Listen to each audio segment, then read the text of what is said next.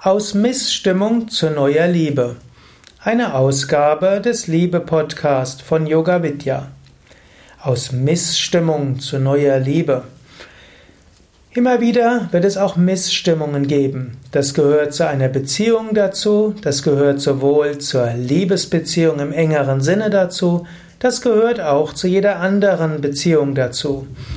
Der große Philosoph Plato, Aristoteles und auch insbesondere Plato hat ja unterschieden zwischen Eros, Agape und Philia. Das heißt, die erotische Liebe, die freundschaftliche Liebe, Philia, und die uneigennützige Liebe, das ist die Agape. Die hm, alle drei Lieben haben öfters auch Missstimmung. Angenommen, du kommst gut zusammen, gut zurecht mit deinem Kollegen, du hast eine freundschaftliche Beziehung, Filia, auch oder zu deinem Nachbarn, vielleicht zu hm, Freunden und so weiter. Da gehört auch dazu, dass es mal Missstimmungen gibt.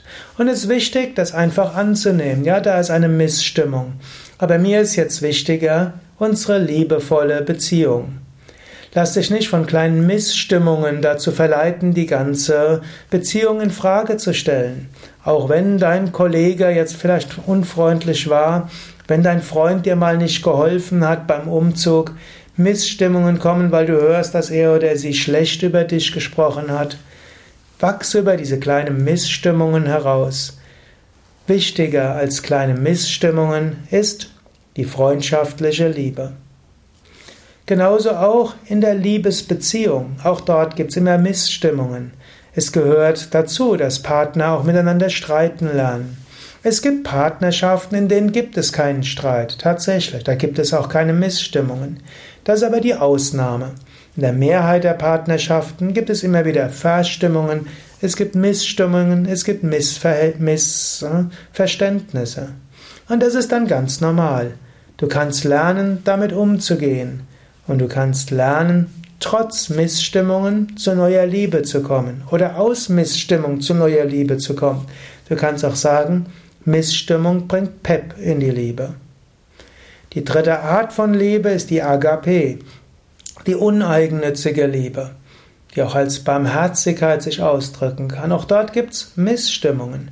Gerade wenn du Menschen hilfst, ihnen Gutes tust, sie sind nicht immer dankbar, sondern im Gegenteil, manchmal sind sie undankbar.